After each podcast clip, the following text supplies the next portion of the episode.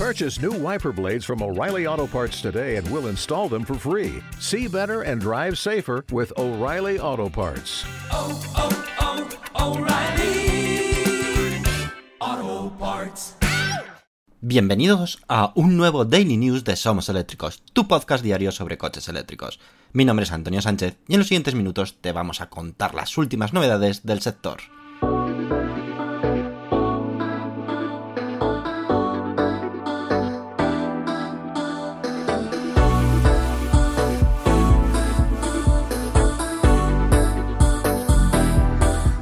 Comenzamos nuestro programa número 49. Muy buenas y bienvenidos a un nuevo Daily News de SomosEléctricos.com.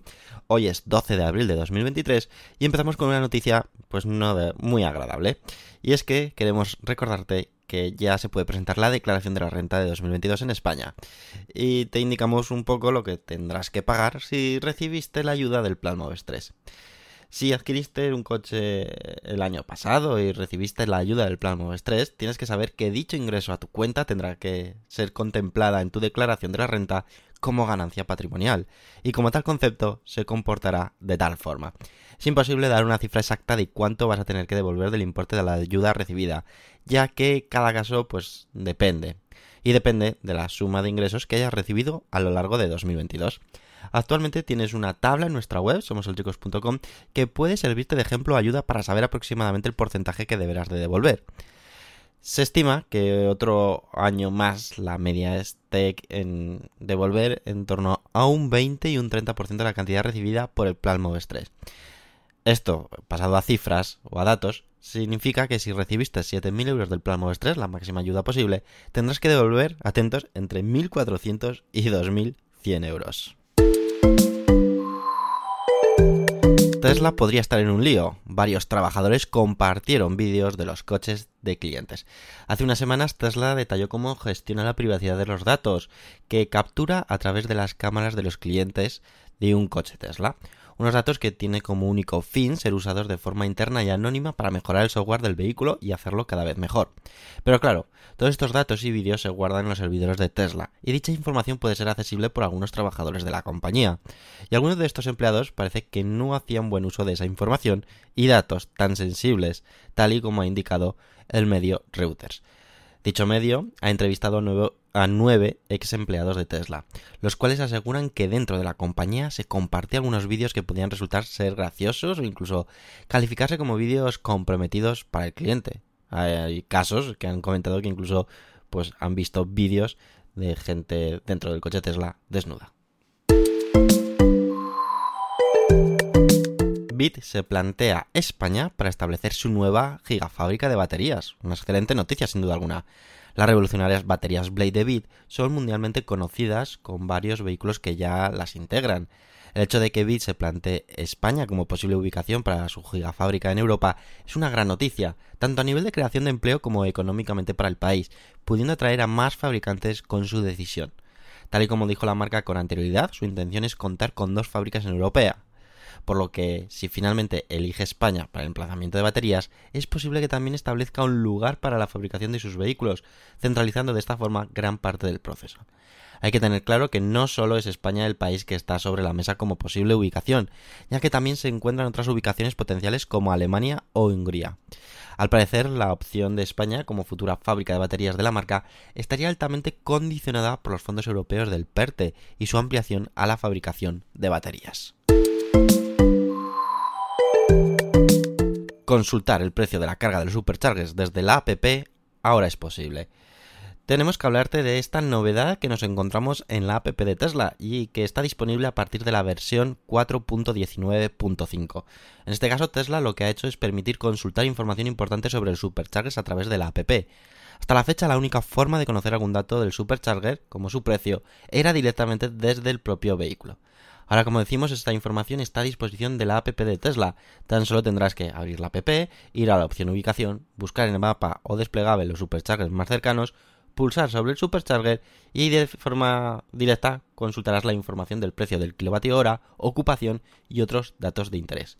Con esta nueva funcionalidad de la app puedes saber de forma rápida y cómoda el precio de la carga por los diferentes tramos horarios, conocer la medida de ocupación de ese Supercharger e incluso si están todos ocupados te dirá el tiempo estimado de espera. Lancia desvela nuevas imágenes de su concepto eléctrico antes de su presentación oficial.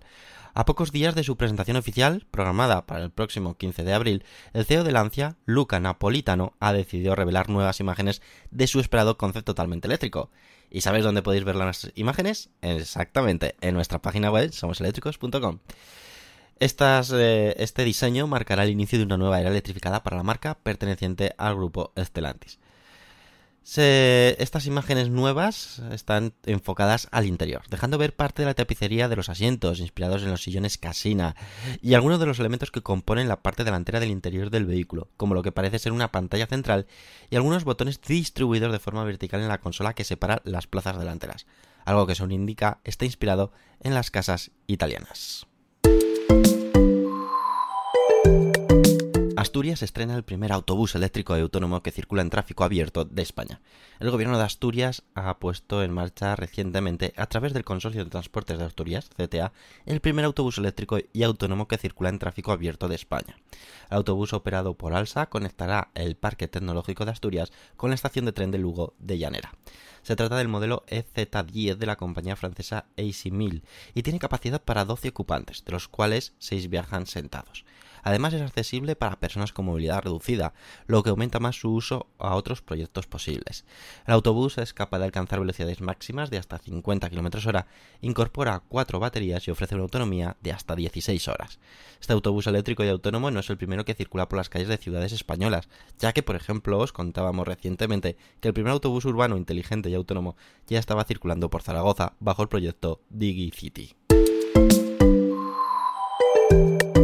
Simplemente impresionante. Tienes que ver cómo baila y salta el superdeportivo eléctrico Beat Yangwang U9. Denominado así, Yangwang U9, espero haberlo dicho bien, te desvelamos todos los detalles que conocemos hasta el momento de este increíble coche eléctrico de la marca china, ya que oficialmente iba a ser presentado el próximo 18 de abril con motivo del Salón de Automóvil de Shanghai 2023, pero BIT se ha adelantado y ha querido hacer ya su debut. Esta marca, perteneciente a BIT, también cuenta en su cartera con el Yangang U8, que se trata de un subeléctrico posicionado como competidor de la clase G de nada más ni nada menos que Mercedes-Benz. Esta segunda propuesta de la submarca pone la mina en marcas de gran renombre como Porsche, Lotus, Aston Martin, Rimac o incluso Ferrari y Lamborghini.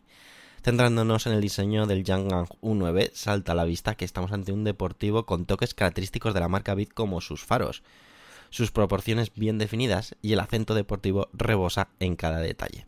El Yangang U9 se basa en la nueva plataforma E4 de Bit y comparte motor con su hermano Su, mejor dicho, comparte los cuatro motores.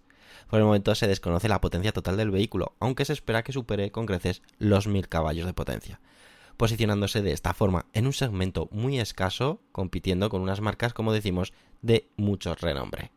Según ha revelado la marca, esto sí, este superdeportivo es capaz de acelerar de 0 a 100 km hora en unos 2 segundos, superando por tanto a la gran mayoría de los deportivos actuales y quedándose a la par que otros modelos que están por llegar, como el Tesla Roadster. En cuanto a su precio, para su mercado local se estima superior al millón de yuanes.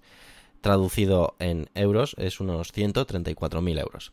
De momento desconocemos si llegará a Europa o solo se ofertará en China.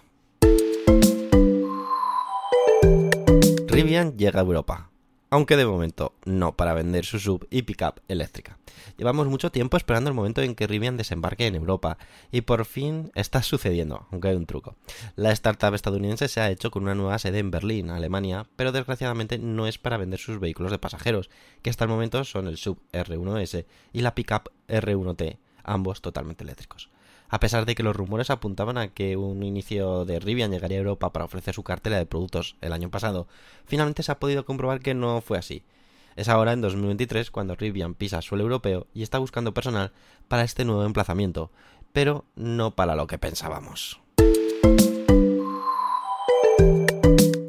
Y hasta aquí el Daily News de hoy. Espero que os haya gustado, como siempre. Apoyarlo, compartirlo por vuestras redes sociales.